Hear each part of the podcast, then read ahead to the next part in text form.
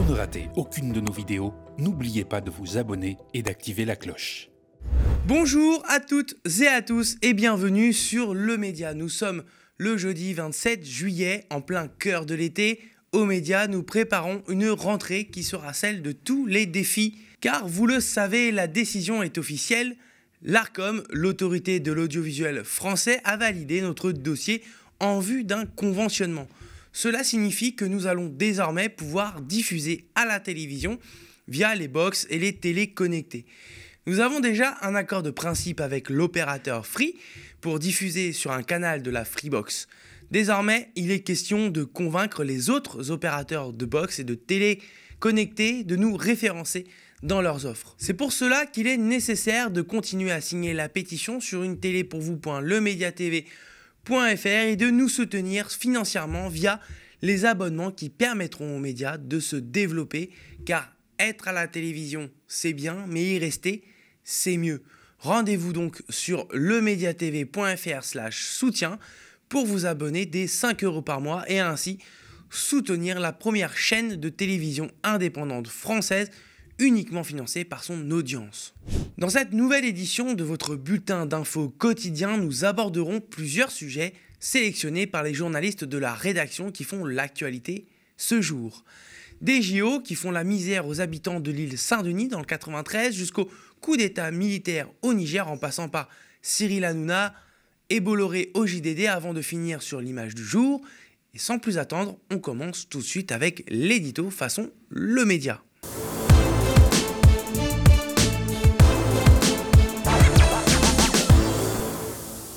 C'est le retour du duo de choc Hanouna Bolloré. Le premier se fait une fois encore amendé par l'ARCOM, tandis que le second, gourou du premier, est en train de mettre la misère au JDD façon iTélé, devenu aujourd'hui CNews. Vous avez suivi? Pas grave, je vais vous expliquer. Hier, mercredi 26 juillet 2023, la chaîne C8 recevait une sanction de 500 000 euros de la part de l'autorité de régulation de la communication audiovisuelle et numérique, l'ARCOM. La raison, une nouvelle séquence de l'émission Touche pas à mon poste de Cyril Hanouna, vous savez, le bouffon du roi Vincent Bolloré. L'adrénochrome, c'est du sang d'enfant qu'on prend sur des enfants de 3 ans pour commencer. J'ai envoyé en prison là, en HP une nana qui voulait vendre sa fille. On lui a enlevé sa fille. Elle voulait la vendre, elle voulait l'installer dans un laboratoire d'adrénochrome que j'ai dénoncé. J'ai donné l'adresse du laboratoire et tout. Je suis en instruction à Dijon avec une juge qui m'a l'air un peu. Mais, ça, Gérard, de pas vouloir aller Il y a des gens qui disent que ça existe. Cette séquence remonte au 9 mars dernier où elle avait fait grand bruit et a raison. Accro à l'audience facile, Cyril Hanouna invitait un homme présenté comme ex-dealer du tout Paris, mais surtout dealer des stars, qui venait alors exposer une théorie du complot concernant une prétendue drogue prélevée sur le sang des enfants. Théorie complotiste démontée à plusieurs reprises, sauf dans TPMP évidemment. Sur Twitter, le compte de l'émission à scandale avait condamné les propos tenus par l'invité plus tôt à l'antenne, mais trop tard. Le mal était déjà fait et l'ARCOM saisi. Et puis, un mea culpa retweeté 300 fois pour démentir une séquence vidéo vue par des millions de téléspectateurs. C'est maigre. Du coup, hop, un demi-million d'euros d'amende pour C8. Une amende de plus car la chaîne du groupe Canal, détenue par le pire des patrons de médias français, n'en est pas à sa première le 5 octobre 2022, c'était celui que ses fanzouz surnomment Baba qui dérapait en prenant à partie Anne Hidalgo. Le 31 mai dernier, la même Arcom y livrait la douloureuse 300 000 euros d'amende pour des propos qui étaient de nature à porter atteinte aux droits de la maire de Paris, au respect de son honneur et de sa réputation. Pour l'ARCOM, cela traduisait une méconnaissance par la chaîne de son obligation de maîtrise de son antenne. Ça fait mal. Surtout quand on fait l'addition. Depuis 2012, TPMP a valu à C8 une vingtaine de sanctions. Rien que cette année, ces 300 et 500 000 euros d'amende se sont cumulés à la plus grosse 3,5 millions d'euros. Une amende record qui venait sanctionner les insultes proférées par Cyril Hanouna à l'encontre du député La France Insoumise, Louis Boyard. Là aussi, l'ARCOM épinglait sa chaîne sur son obligation de maîtriser son antenne. Et ça fait sans doute plus mal à l'ego d'Anouna qu'au portefeuille de Bolloré, car ce dernier semble inflexible, signant l'échec sans rechigner. Le milliardaire français qui aime sévir sur le continent africain est un farouche catholique traditionnaliste. Mais il n'a pas dû beaucoup lire la Bible ou les dires de Jésus. En tout cas, il n'a clairement pas lu les évangiles. Non, car en petit comité, il ira jusqu'à déclarer, je cite, Je me sers de mes médias pour mener mon combat civilisationnel. Comprenez, distiller sa haine xénophobe et peser dans le champ politique français par ce biais. Et jusqu'ici, c'est un sans faute. Avec le rachat du groupe Canal, l'éditeur Editis, les radios Europe 1 et RFM ou encore Télé Loisirs, Géo, Gala, Voici, Femme Actuelle, Capital et Paris Match. Il possède aussi le géant mondial de la communication. Havas se montre même intéressé par le rachat du Figaro en 2021 et candidat en 2022 pour s'offrir M6, Bolloré est un ogre à l'appétit sans fin. Sa dernière sucrerie en date est le JDD, le journal du dimanche, célèbre hebdomadaire politique français dont la rédaction est en grève depuis 34 jours et s'oppose à l'arrivée du journaliste d'extrême droite, et encore journaliste et bien gentil, Geoffroy Lejeune, imposé à leur tête par Bolloré en personne. Mais encore une fois, comme disait l'autre, ça lui en touche une sans faire bouger l'autre. Il ira jusqu'au bout, comme avec la défunte iTélé qu'il dévorera en 2017 pour en recracher CNews, une chaîne d'infos, plutôt devrais-je dire d'opinion d'extrême droite qui servira alors de cocon à un certain nuisible nommé Éric Zemmour. Pour finir, tout cela ne doit pas nous écarter de la gravité et de l'urgence du moment français. Si Vincent Bolloré est une menace certaine sur la sphère médiatique qu'il gangrène petit à petit, il n'est pas le seul. D'autres comme Patrick Drahi, Martin Bouygues, Saadé sont autant de milliardaires avares, non plus seulement d'argent, mais de pouvoir. Et quel réel pouvoir, quel meilleur pouvoir que celui qui consiste à contrôler l'opinion publique et donc la politique de tout un pays qui viendrait ensuite servir ses propres intérêts idéologiques et financiers. Les habitants du 93, en particulier ceux de la cité Marcel Paul sur l'île Saint-Denis, fera-t-il tâche pour les JO Situés entre les pistes d'entraînement des athlètes et les futures résidences des sportifs à Saint-Denis, les trois tours de 15 étages de la cité doivent tomber pour un projet de rénovation urbaine. C'est pas moins de 300 ménages qui doivent tout d'un coup déguerpir au plus vite. C'est une consoeur de Mediapart qui nous livre ce superbe reportage.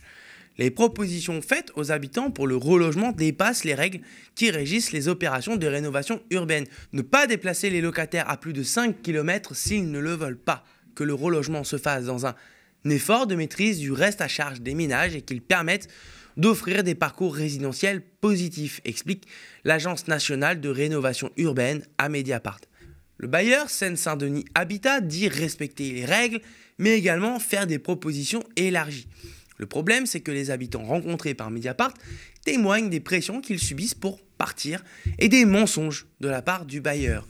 Je cite, avec votre revenu, vous n'aurez pas mieux, ce sera toujours mieux qu'ici, ou encore une lettre actant un accord que les locataires n'avaient absolument pas donné. Six familles se sont entendues dire qu'elles devaient partir avant décembre.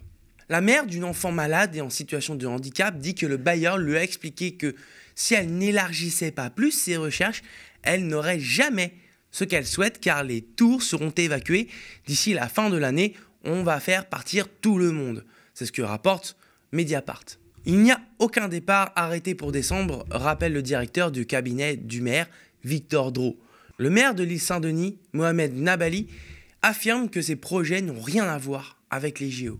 Mais, je cite encore, c'est la première fois que je vois des trucs aussi extrêmes, résume François Dubois, urbaniste et membre du groupe Appui, une association qui soutient les habitants de quartiers en rénovation urbaine. Et le maire, lui, reconnaît que le relogement des habitants de Marcel Paul est une priorité pour les autorités, ce qui a ouvert la possibilité de leur proposer des logements dans toute la région Île-de-France et donc de lever la règle des 5 km. Les jeux ne sont pas la raison du délogement, mais son moyen, conclut Mediapart. Les résidents se sont constitués en collectif pour Hawa. Je cite encore une fois, ils ne veulent pas voir nos visages pendant les JO. Ils ne veulent pas de nous, s'indigne également Marina Zoé. On fait tâche. Une situation qui peut également faire écho à ces étudiants qui vont devoir laisser leur appartement Cruz pour les équipes de Géo, ou encore récemment les bouquinistes et leurs fameuses boîtes vertes installées depuis le XVIe siècle sur les bords de Seine qui ont appris à devoir se déplacer. Pour ceux qui sont incapables de se représenter ce que pourrait donner l'extrême droite au pouvoir si elle avait la possibilité d'expulser les immigrés comme bon lui semble, c'est la tragique histoire de Fatih et Marie. La photo de leur dépouille a fait le tour des réseaux sociaux et a été identifiée par Twitter Refugees in Libya.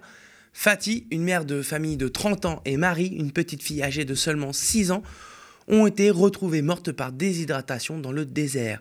Fatih et Marie vivaient en Tunisie depuis plusieurs années avant d'être raflés par les autorités du pays. On est toujours à l'heure actuelle sans nouvelles du père de famille. On présume qu'il s'est perdu en tentant de chercher de l'eau.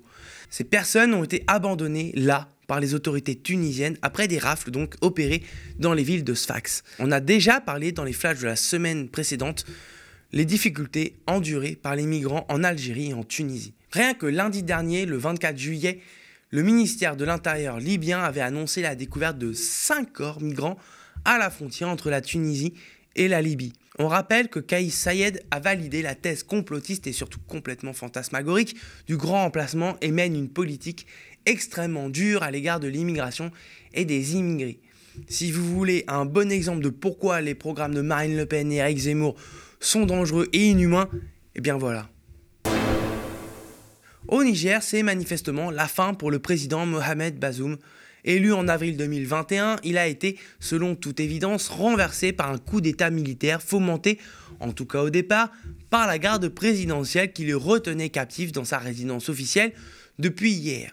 Les putschistes invoquent la dégradation continue de la situation sécuritaire, mais aussi la mauvaise gouvernance économique et sociale. On peut dire que la loi des séries est respectée après le Mali, le Tchad et le Burkina Faso, le Niger est le quatrième pays à connaître un ou plusieurs putsch parmi les cinq partenaires de la France dans le cadre de l'opération militaire au Sahel dénommée Barkhane. Une opération censée lutter contre le péril djihadiste dans cette partie du monde. Au Tchad, il s'agissait d'un coup d'État dynastique au cours duquel le fils du président Idriss Déby l'avait remplacé de manière anticonstitutionnelle suite à son décès au combat selon son armée. Mais au Mali et au Burkina Faso, on a eu affaire à des putschs approuvés par la rue et remettant en cause l'alliance avec l'ancien colon français. L'opération Barkhane a ainsi été contrainte de quitter le Mali, où le groupe paramilitaire russe Wagner renforce ses positions, puis le Burkina Faso. Elle s'est en grande partie redéployée au Niger, présentée comme un laboratoire du nouveau dispositif militaire français au Sahel. Nul ne sait pour l'instant quelle sera l'orientation géopolitique des nouveaux maîtres du pays. En tout cas, le putsch qui vient d'avoir lieu à Niamey est donc un coup dur pour l'État français. Le jour même où s'ouvre à Saint-Pétersbourg un sommet Russie-Afrique au cours duquel Vladimir Poutine a promis de livrer gratuitement des céréales à six pays africains, dont le Mali et le Burkina Faso. Terminons ce bulletin avec l'image du jour qui, cette fois-ci, elle nous vient droit des Alpes-Maritimes. La municipalité de Mandelieu-la-Napoule a visiblement eu une idée de génie pour lutter contre le dessèchement des espaces verts. C'est en fait plutôt une solution pour repeindre son gazon. Alors, si l'idée est bien écologique, elle ne sert qu'un but esthétique. Et à l'inverse de la situation qu'elle soulève, cette pratique pourrait nous éloigner du réel problème écologique. Elle nous rappelle en revanche une scène de Don't Look Up où certains préféraient repeindre leur gazon que d'agir pour empêcher qu'il se dessèche en camouflant le problème. C'est la fin de ce bulletin d'infos quotidien qui entre dans notre programmation d'été. Comme à chaque fin de saison, nous réduisons quelque peu la voilure avec notamment la mise en pause de nos directs. Mais l'actualité ne s'arrête pas, alors nous non plus. Nous continuons à vous fournir dans ces moments importants nos reportages, enquêtes, entretiens, plateaux d'analyse, de débat et de décryptage au quotidien. Vous le savez, l'intégrité de notre projet éditorial unique dans le paysage audiovisuel français dépend toujours de votre soutien et de vos abonnements qui sont notre source de financement la plus pérenne. Et parce que, comme j'aime bien le dire souvent, être à la télé c'est bien, mais y rester c'est beaucoup mieux. Rendez-vous donc sur lemediatv.fr slash soutien. D'ici là, restez connectés aux médias grâce notamment à la diffusion de nos programmes en 24-7 sur YouTube. Quant à moi, je vous remercie de votre attention et de votre confiance et je vous dis à bientôt pour une prochaine émission.